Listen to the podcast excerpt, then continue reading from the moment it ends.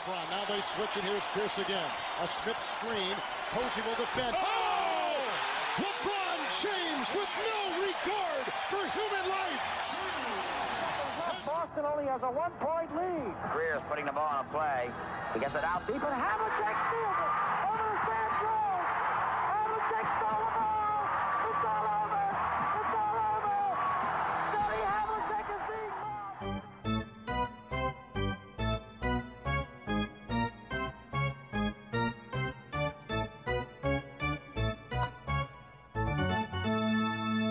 Quedas.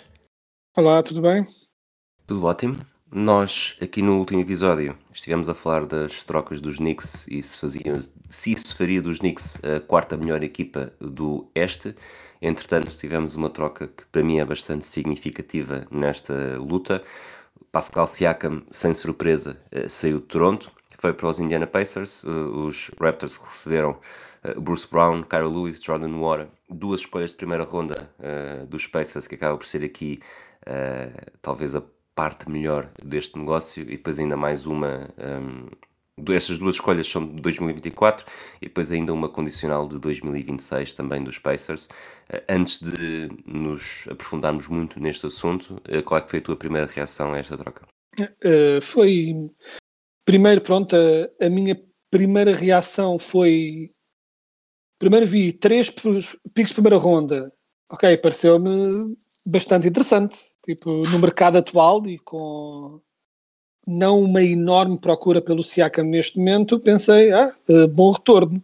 Vendo, pronto, as piques exatamente que são, não é um retorno tão incrível quanto pareceria, mas acima de tudo o que eu pensei foi um bocado este jogo de duas coisas acontecer ao mesmo tempo, que é os Pacers a decidirem temos o nosso core, temos um estilo de jogo, eh, né, temos a nossa grande estrela, precisamos de aproveitar, tipo, de começar a correr riscos e tentar mesmo ganhar jogos e arriscar um pouco mais. E os Raptors, que tendem a ser resistentes assim a mudanças radicais, eh, pronto, eh, fazerem uma, um total rebuild da, equipa, né? já tinha saído o Odiano Nobi e agora saiu o Siakam, pronto, e é os Raptors claramente a assumirem que daqui para a frente é para hum, desenvolver os jovens e ganhar, eh, não estar tão preocupado em ganhar jogos e mais em, pronto, em, em melhorar os jovens que lá têm na equipa. Vamos começar então por Toronto. Falaste das escolhas de primeira ronda. Eh, Se terminasse agora, são as duas fora da, da. Portanto, é a de Indiana, que neste momento seria a 19 a 20 escolha, porque o- os Pacers estão empatados com os Miami Heat. E depois também a que vem de, de Oklahoma City. eh, Neste caso seria a 27 e a 28 mais uma vez também a equipa está, está empatada. Portanto, olhando para aqui, de facto, não são duas escolhas de primeira ronda, é certo.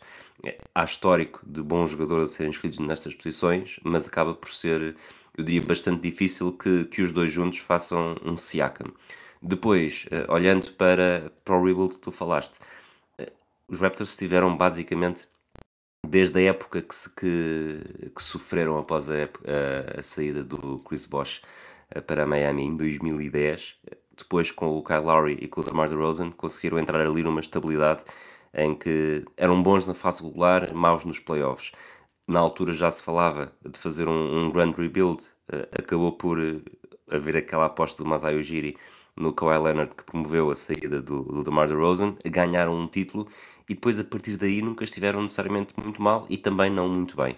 Eh, Agora tinham um núcleo com o Scottie Barnes, o Ananobi e o Pascal Siakam. Nós falámos aqui no início desta, desta temporada que não estavam a valorizar bem os recursos que tinham, já antecipando tanto o Ananobi como o Siakam eh, pudessem sair. Agora que saíram e olhando para esta equipa de Toronto, obviamente eh, que o Scottie Barnes aparece como a, a pedra basilar para o futuro e eu diria que talvez seja o pior plantel com piores perspectivas desde precisamente o, momento em que o, Chris Bosh saiu. Portanto, agora bateram fundo, ou vão chegar fundo, como não tinham chegado nas anteriores mudanças radicais de plantel, que sendo radicais, não provocaram necessariamente uma grande quebra de qualidade.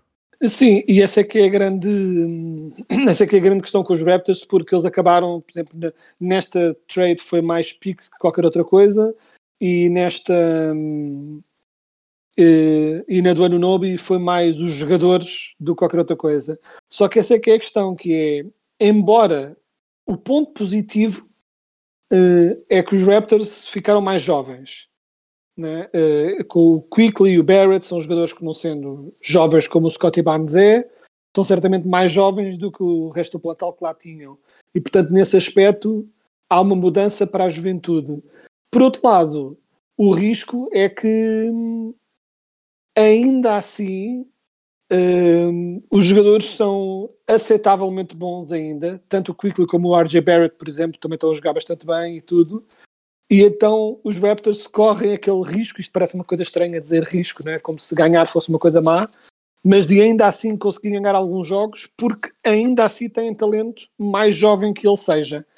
Hum, mas pronto, mas claramente mas não estão tão fortes como estavam antes, isso é inegável, e vão certamente perder um pouco mais. Será interessante ver também pronto, como é que eles abordam a próxima temporada, porque nesta, obviamente, já não estão na contenda para aquelas primeiras picks, estão longe disso, até porque há certas equipas que estão tão mal que vão claramente estar muito mais nessa contenda para aqueles três últimos lugares né, que dão uma possibilidade igual de ter a primeira escolha, mas também, em boa verdade, do que tenho lido sobre o draft, este, ao contrário de pronto do, do draft desta temporada, em que havia uma clara pick número um e um claro prémio que estavam todos a tentar conseguir, um, na próxima temporada ainda não se assumiu pelo menos assim um valor consensual que faça com que todas as equipas corram desesperadamente para ter a primeira pick, uh, até porque pelo que eu vejo, pelo que tenho visto nos mock drafts têm aparecido, uh, é assim um, um batalhão de jogadores europeus, uh, tipo, que neste momento acho que é o Alex Sarr está um, no, no, primeiro lugar de muitos drafts, mas é basicamente uma série de jogadores europeus relativamente desconhecidos a nível de potencial um, num draft que está assim um bocadinho mais incerto, portanto, ter uma pique, desde que seja baixa, mesmo que não seja uma das três primeiras, uh, pode não ser assim tão mal. Uh, mas falando de piques, queria só fazer uma, uma coisa curiosa. Em nada, em nada contesta uh, aquilo que tu disseste sobre a pique 13-14 potencialmente e a pique 27-28 potencialmente uh, não, não serem 17, 17, 18 e 27, 28 uh, não serem necessariamente uh, as duas em conjunto não fazerem um Siakam e eu concordo com o espírito que está a dizer, mas por curiosidade fui ver a pica em que o Siakam foi escolhido e consegues adivinhar em qual é que foi escolhido? É assim, para tu teres dito 13-14, aposto que foi um 13-14, mas não, não, não, não foi, a 13-14 foi. 13-14 foi engano meu, foi uma destas que foi 17, 18, 27 ou 28. Foi uma destas quatro. 27? 27, exatamente. ou seja, pronto, não deixa de ser. Claro que coisas, uh, picos boas deste género como o Siakam ainda assim são, vão acontecendo, mas são relativamente raras. Uh, não, o Jokic também foi escolhido bastante abaixo do que se esperaria de um, de um MVP constante mas não deixa de ser interessante, pronto. Claro que mesmo assim isso não invalida que o retorno que eles tiveram pelo Siakam foi relativamente baixo, entre aspas, para o que poderiam ter tido, uh, mas pronto, mas o Masai Jiri já vinha vindo a receber propostas tanto por Ananobi como por Siakam há muito tempo, fez um bocado de fim-capé para ter melhor e acabou por ter assim um retorno moderado em ambas. Uh, mesmo na do Ananobi conseguiu Quickly e Barrett, é claro, é, está certo que o ano passado provavelmente teriam conseguido mais se, tivesse, se ele tivesse puxado o gatilho nessa altura. Acho que, sobretudo, o, não sei se concordo com a parte do, do, do Siakam ter sido relativamente baixo, uh, o, o que recebeu em troca do Siakam, era daqueles segredos mais mal guardados que, que ele iria sair no final da temporada, porque até Sim, estava um bocadinho é verdade. voltadas. Acho que a situação chegou a estar pior do que, do que estava agora nas últimas semanas, mas ainda assim uh, sabia-se que, que iria sair. E, Se bem que deve ser dito que, desculpa, deve ser dito só, quando eu digo que devia ter sido mais cedo, não era mais cedo, este ano era Sim, sim, sim, sim. as costas voltadas e esta relação um pouco mais fria aconteceu mais este ano. Tanto que foi derivado também do que aconteceu durante o verão, em que eles não se falaram, todo esse problema. Se eles tivessem apostado uh, num total rebuild, uh, se calhar o ano passado, e apostar este ano para ser mesmo a equipa do Scotty Barnes e só piques e jovens, aí sim talvez tivesse tido um retorno um pouco mais elevado. Não que este tenha sido péssimo, mas um pouco mais elevado. E depois, sobretudo, são para todos os efeitos, são três escolhas de primeira ronda, uh, uma delas é condicional. Não sei, e aqui até pergunto, se, se serem duas já este ano, se é preferível do que uma este ano, uma no próximo, ou mesmo uma em 2025 e outra em 2026. Porque Sim. os Celtics passaram por esse, vou chamar-lhe problema aqui há não muito tempo, quando eu acho que é no ano do Jalen Brown, em que também escolhem o, o Yabusele e o Ante Zizic, tudo na primeira ronda, e, e depois há, acaba por surgir nos anos seguintes ainda mais escolhas, não necessariamente todas de primeira ronda, mas ainda mais escolhas, e deixas de ter lugar no plantel eh, para estar Yeah. eh, a promover todos estes talentos, que para todos os efeitos são talentos que acreditavam que conseguiam chegar mais longe, eh, e como chega tudo jovem ao mesmo tempo, está tudo no mesmo estado de crescimento e acaba por poder ser prejudicial. Por isso faço-te a pergunta: é melhor ter já tudo 2024 e fazer já uma, uma tábua rasa para o próximo ano, obviamente com, com jogadores como tu disseste, Scotty Barnes, o Quickly, eh, o RG Barrett, ou, ou preferis um bocadinho mais espaçado? Eh, talvez fosse me- melhor um pouco mais espaçado, mas também eu acho que depende do estado em que está o teu plantel, depende do espaço que tens para acumular piques desse género, e até porque, em boa verdade, eles podem sempre eh, tentar, se eles tiverem assim algum alvo eh, num- nos seus mock drafts um pouco mais acima, eh, podem sempre tentar usar essas duas piques para fazer um pack né? tipo, com essas duas picks para tentar subir no draft e ter uma, uma posição um pouco melhor, não onde conseguir muito, muito melhor, mas um pouco melhor e ter se calhar um jogador mais eh, pronto ao seu nível. Isso para além, claro, da pique que vão ter, porque quando eu estava a dizer que os Raptors estão fora da contenda para estar nos últimos três lugares, estão, sem dúvida, mas neste momento a pique deles seria, se não me engano, a sexta. Portanto, não é como se tivessem a própria pique deles, pique deles não é como se fosse necessariamente má. Portanto, eles têm algum, alguma margem de manobra com que trocar e brincar um pouco com estas piques. Eh, não tanta margem de manobra como o Standard, que tem toda a margem de manobra e mais alguma, eh, mas têm alguma margem de manobra para ver o que fazem com, pronto, com estas possibilidades. assim. O problema é que, eh, eu fui confirmar, o, escolha dos Raptors pode ir eh, para os Spurs. Portanto, os Raptors só têm a escolha se ficar nos primeiros, se a escolha ficar nas primeiras seis. Eh, Ou seja, a troca e eis do aqui-. É, que é exatamente, neste momento, exatamente onde eles estariam se tudo corresse como normal, mas pronto, basta desviar uma dita e estão logo em apuros. Lá está, eles, estão, eles são vão estar claramente interessados em perder, porque Sim. se, se perderem esta escolha de primeira ronda, eh, que é de lotaria e portanto eh, tudo pode acontecer, eh, acaba por ser um, um tiro no porta-aviões desta perspectiva dos Raptors para o futuro. Sim, e por outro lado, eu estava aqui a ver agora nas possibilidades de, pronto, a outra equipa, a equipa que está em sétimo, ou seja, a equipa que os Raptors não querem que os ultrapasse, Nesta altura, tá- os, os Raptors nesta altura estão em sétimo. Ficaram, Com ficaram em 16, sétimo 26. neste momento. Ok, julguei que estavam em com sexto. 16, 26, os Grizzlies estão em sexto. Os Grizzlies 15, ultrapassaram, 16. exato, pronto. Ou seja, é um bocado. Os próprios Grizzlies também, pessoalmente depois da lesão do Jamarant, também vão ter muito pouco interesse em, em ganhar imensos jogos, eh, portanto, acabam por eh, ter duas equipas a tentar o mesmo e é um bocado ver eh, qual delas consegue fazer isso melhor. É uma, uma lotaria que, que ganha bastante interesse à conta disto. Olha, acabámos por centrar-nos aqui mais nos Raptors no, no início, quando eu achava que o, que o grande objetivo até iria ser falar dos Pacers, mas assim Sim, sim. entramos agora nesta segunda metade. eh, e repito a pergunta que fiz no episódio anterior, mas mudo o, o sujeito. Os Pacers tornaram-se, eh, ou podem ser, a quarta melhor equipa do Oeste? Ah, eu acho que sim, sem dúvida, até porque já era. Já estavam nessa contenda antes da troca e eu acho que.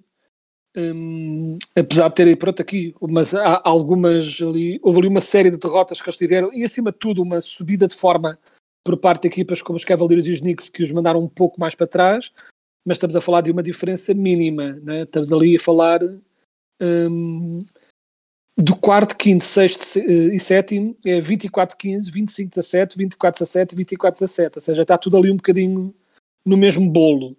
Um, e eu acho que os Pacers já são uma equipa boa. Sim, tem o Tyrese Halliburton em, em baixo neste momento, que não é pronto, ideal, uh, mas uh, mais tarde ou mais cedo eu diria que vão começar a, a, ganhar mais jogos. E acima de tudo acho que é o Siakam.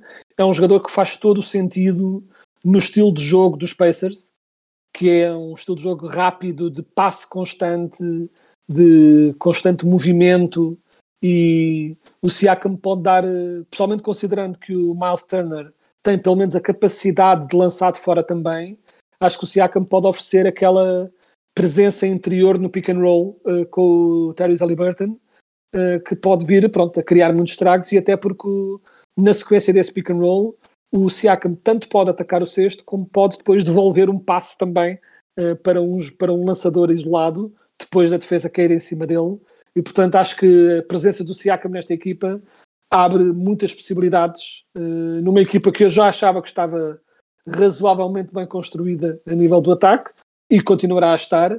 A nível de defesa pronto, tipo o Siakam não não, não os piora necessariamente, mas também não os melhora, portanto será continuará a ser uma equipa que te retirará todo, quase todo o seu valor de atacar melhor que os outros, mas vão conseguir fazê-lo muito bem e acho que vão ficar ainda melhores com pronto, com o Siakam na equipa. E pessoalmente agora se, o Siakam acho que terá extra valor neste nesta fase em que o, pronto, o, Tyrese Halliburton ainda está em, em, recuperação, acho que a presença do Siakam vai ajudar a manter a equipa uh, pronta à tona da água enquanto o, o Tyrese Halliburton regressa ou não. Esta troca, antes de irmos a perspectivas dos Pacers para o futuro, o, achas que o Buddy Hield, nesta altura, já não, já não interesse nenhum dos Pacers que saia? Depois, eles de facto era, era um jogador que estava sempre no mercado nas possibilidades de troca, até porque eles têm muito desse género de jogador, mas dá a ideia que dá, e até é possível que, eles, que o Buddy Hield tenha sido oferecido na potencial troca com os Raptors, os Raptors preferiram o Bruce Brown, um, mas acho que a saída do Bruce Brown, acima de tudo, uh, retira um bocadinho desse, né, desse uh, log jam, chamemos-lhe assim, que eles tinham ali naquela posição, naquela, naquela confluência de tantos jogadores semelhantes, e acho que haver menos um vai fazer com que eles agora não queiram libertar-se do, do Buddy Hield, e entre ele e o Mathurin e também o Aaron Nisbet formarem ali tipo um conjunto de jogadores que vão rodando para jogarem à volta de, de um lado, Tyrese Halliburton e do outro, Siakam e Turner no frontcourt mesmo que os Pacers não terminem no top 4, uh, são. Eu diria que o, que o Oeste está aqui a começar a ficar com demasiados, demasiados, muitos presentes uh, envenenados na primeira ronda uh, sim, dos sim. playoffs, porque bah, o dia Celtics e Bucks são claramente vão estar claramente fator casa na primeira ronda. Depois podemos aqui debater, eu acho que os Sixers também mais tarde ou mais cedo vão escalar um bocadinho nesta, nesta diferença para a quarta equipa. E depois, independentemente da quarta, uh, se for como está agora, por exemplo, eu diria que tanto o Zit, até pelo histórico dos últimos anos, como estes Pacers, eu acredito que, que com Siakam vão melhorar, até porque o Siakam estava a começar a perder-se e já não era desta época no, em Toronto e talvez com uma nova com uma nova cara numa nova equipa uh, acabe por ter, ter mais motivação e perceber que, que podem chegar longe. Agora, achas que estes Pacers têm capacidade, esse fator surpresa para surpreender como surpreenderam, obviamente num contexto completamente diferente no Playing Tournament? Sim, acho que é certamente possível, principalmente considerando, uh, embora se o matchup fosse Bucks Pacers, eu daria favoritismo aos Bucks. É, ainda assim. Mas, principalmente considerando uh, se a defesa dos Bucks continuar tão frágil como tem estado, acho que esse confronto poderia dar uh, muita explosão, não é? Acho que havia ali muita coisa para os Pacers eventualmente explorarem a nível de ataque. Acho que se for Pacers contra 76ers, principalmente considerando as fragilidades que os Sixers aqui e ali têm mostrado nos playoffs, acho que francamente é quase moeda ao ar. E, e vamos ser sinceros, eu, eu olho para este. Se fôssemos dizer que as equipas em sétimo e oitavo ganhavam os seus matchups no, nos playoffs de entrada para, o, pronto, para os playoffs, um, nos play-ins, quero dizer, e se ficasse do. Mid-season tournament, desculpa. Quando falei do, dos Pacers surpreenderem, era no in-season Sim, exato, in-season no... tournament, exatamente. Embora no play-in aí não seria surpresa, no play-in eles são favoritos. Exato, eh, exato. No in-season tournament até que não eram e pronto, e surpreenderam. Mas o que eu queria dizer é, se ficar do 1 ao 8 como está neste momento, e portanto tanto Pacers como Magic aguentam as suas posições no play-in, o que eu acho interessante aqui é que o duelo menos equilibrado, o único duelo em que eu acho que há um claríssimo favorito é o, seria Celtics Magic, e mesmo esse, os Magic deste ano têm sido agradavelmente chatos e poderiam pelo menos tipo, dar muito trabalho, né? principalmente na defesa, uh, e maniatar muito daquilo que os Celtics gostam de fazer, ou seja, embora Celtics Magic fosse aquele eventualmente que haveria maior discrepância de favoritismo, mesmo assim não seria fácil não seria daquelas que tu dizes, já, claramente, garantido, não há possibilidade nenhuma de haver surpresas.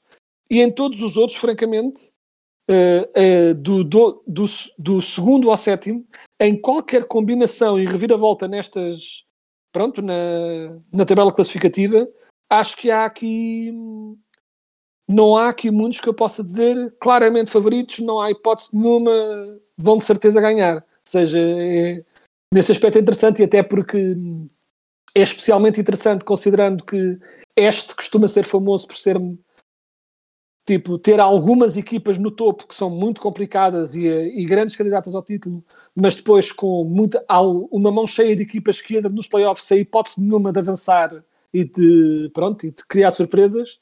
E este ano não acho que seja o caso. Acho que é, há um bocadinho mais de consistência uh, de um modo geral falaste, trouxeste os Magic para a conversa e eu já tinha aqui uma pergunta reservada exatamente sobre os teus Magic. Os, nós vimos os Knicks, uh, vamos chamar, reforçarem-se com o Anunobi, ficaram melhores. Os Pacers, agora com o Siakam, ficaram melhores. Será que o grande derrotado desta ronda de trocas foi mesmo os Magic? Porque nesta altura torna-se cada vez mais difícil poder eh, sair do oitavo lugar? Eh, eu acho que sim, potencialmente. Eu acho que eles são derrotados, não necessariamente porque deviam ter atacado algum destes jogadores, até porque tanto Anunobi como Siakam seriam, obviamente, muito bem-vindos, mas sedentários na construção do plantel como ele está neste momento. Ou seja, não são bem as áreas de, de necessidade da equipa. Uh, mas uh, acima de tudo, obviamente, que com as outras equipas todas a ficarem melhores, uh, isso não é boas notícias para os Magic, como é óbvio, que tinha, não, pronto, têm estado aqui numa sequência um pouco pior de resultados, né? nos últimos 10 jogos ganharam apenas 3 e estão um bocado a regressar ao lugar uh, normal, chamemos-lhe assim, que é nesta contenda por um lugar nos playoffs, mas não necessariamente uh, pronto, favoritos e contenders, embora, claro está, um, muita coisa pode ainda acontecer nesta, nesta temporada. Há aqui muitas, muitos altos e baixos para acontecer ainda, e os Magic podem melhorar um bocadinho, mas para ser sincero, já vejo aquele sexto lugar que evita o play-in um pouco fora de alcance, principalmente depois destas trocas. Olhando para o play-in, Será que temos aqui mais uma vez os Atlanta Hawks como grande prenda envenenada? E se esta época, neste momento com 17 vitórias e 23 derrotas, eh, de que forma é que isto está a afetar ou vai afetar a imagem que já não era muito boa eh, do, do Troy Young enquanto líder de uma equipa e da própria equipa? Sim, e é, e é irónico até porque hum, acho que pode afetar um bocado. E, pessoalmente, e é irónico, pessoalmente considerando que o Trae Young até tentado ter mesmo ao nível da eficiência, que não costuma ser o seu ponto forte, tem estado a ter uma belíssima época a nível individual, mas a verdade é que a equipa continua a perder. Um, e as equipas do Young, uh, eu ia dizer que perdem, não perdem necessariamente, até costumam, os Hawks costumam ser eh, famosa, infamemente, ehm, neutros. é? é uma equipa que tende a ter uma vitória, uma derrota, uma vitória, uma derrota quase tipo metrónomo. Ehm, e pronto, e eu acho que é um bocado numa época em que o Trae está a jogar bem está a fazer muitas coisas boas. eh, parece quase cruel culpá-lo por mais uma época má, mas a verdade é que as equipas, estas equipas lideradas por ele, tendem a ter insuficiências e tendem a ter, acima de tudo, grandes insuficiências defensivas e dá um bocado esta ideia de que mesmo com os Hawks a irem buscar jogadores defensivos para colocar à volta do Trae Young, parece que ele continua a ser eh, um grande alvo eh, nesse aspecto. E enquanto for tão fácil atacar pelo, por quem tiver a bola eh, a ser defendido pelo Trae Young, há um limite do, que, do, do teto que os Hawks têm, eh, se bem que nos rumores que se tem ouvido aí tem-se falado mais dos Hawks estarem a pensar a trocar o DeJounte Murray do que necessariamente Trae Young, mas é um bocado, se isto continuar assim, há uma contagem decrescente para quando é que os Hawks vão eventualmente decidir, pronto, o Young não é a estrela para nós, vamos avançar noutra direção. Para terminar, vou-te lançar um desafio que te vai obrigar eh, a ir ver o calendário dos Celtics. Os Celtics neste momento estão com 32 vitórias, 9 derrotas, 20 em 20 eh, jogos em casa. Neste momento são claramente a melhor equipa eh, em termos de registro da, da NBA. Eh, a segunda melhor equipa são os Timberwolves com 30 vitórias, 11 derrotas, mas lá está, os Celtics são a única equipa que até agora tem um registro imbatível em casa e olhando para o calendário, vamos lançar aqui um, um pequeno passatempo, um pequeno desafio. eh, quando ou se eh, é que os Celtics vão sofrer a primeira derrota em casa? Eh, os próximos jogos, eh, já amanhã, já amanhã não, já esta madrugada, é com, com os Nuggets, depois mais para a frente, ainda em janeiro, Clippers e Pelicans, eh, Pacers, eh, Lakers, eh, Grizzlies, Hawks. Nesta altura acredito que também já estejas a ver. Se tivesses de apontar sim. um- uma data para marcar o fim desta invencibilidade caseira, eh, qual é que apontas? Eu diria que, pronto, é interessante como eles vão ter aqui uma sequência de jogos em casa muito grande, tipo, ou seja, todos de seguida mesmo prontos para isto acontecer. Claro que Grizzlies, Hawks e Wizards e até mesmo Lakers nesta fase não serão grandes alvos para essa para esse upset. Acho que isto pode ser, esta conversa pode ser toda muito anticlimática e acontecer já hoje co- contra os Nuggets, não é? Tipo, é perfeitamente possível, mas eu se tivesse de apostar, apostar, eh, tanto Pelicans como Pacers seriam duelos muito complicados, mas eu diria que no abstrato os Clippers são os que têm os alvos mais óbvios para parar os Celtics, não é? Porque hum, a grande fragilidade dos Clippers é o jogo interior, que não é necessariamente onde os Celtics são mais fortes. Uh, mesmo um posto como Porzingis e mesmo, pronto, mesmo os postos que eles têm não são necessariamente jogadores que vão fazer suar imenso no jogo interior e onde os Celtics são fortes é em tudo que é jogadores de base e wings que é exatamente onde os Celtics são muito fortes também, principalmente a nível defensivo e se os Clippers decidirem queremos muito ganhar este jogo, queremos ser nós a quebrar a invencibilidade e tivermos, por exemplo, um Kawhi e Paul George em cima de Tatum e Jalen Brown, os vencedores desses duelos individuais podem muito bem vir a decidir quem ganha esse jogo e é tudo menos descabido que os vencedores possam ser os Clippers, portanto eu se tivesse de apostar diria Clippers. Sabes que eu, quando fiz este desafio, eu estava a a abrir o calendário também e ignorava completamente que ia haver um, um Celtics Nuggets hoje. Exato. Como normalmente nós temos um histórico de, daquele toque de Midas mesmo bom invertido, eu acredito que vai ser já hoje. Eh, Portanto, este episódio, eh, nós estamos a gravar mais ou menos à hora do almoço de sexta-feira. Eu vou editar o mais rapidamente possível para alguns eh, poderem ouvir ainda antes deste jogo, porque cheira-me que quem ouvir a partir de sábado esta, este desafio poderá já estar muito eh, desatualizado. Desatualizado, exatamente. Bom, quedas, terminamos por hoje. Um abraço, um abraço a todos aqueles que nos ouvem. Voltamos em breve para mais um episódio. Até lá. Abraço.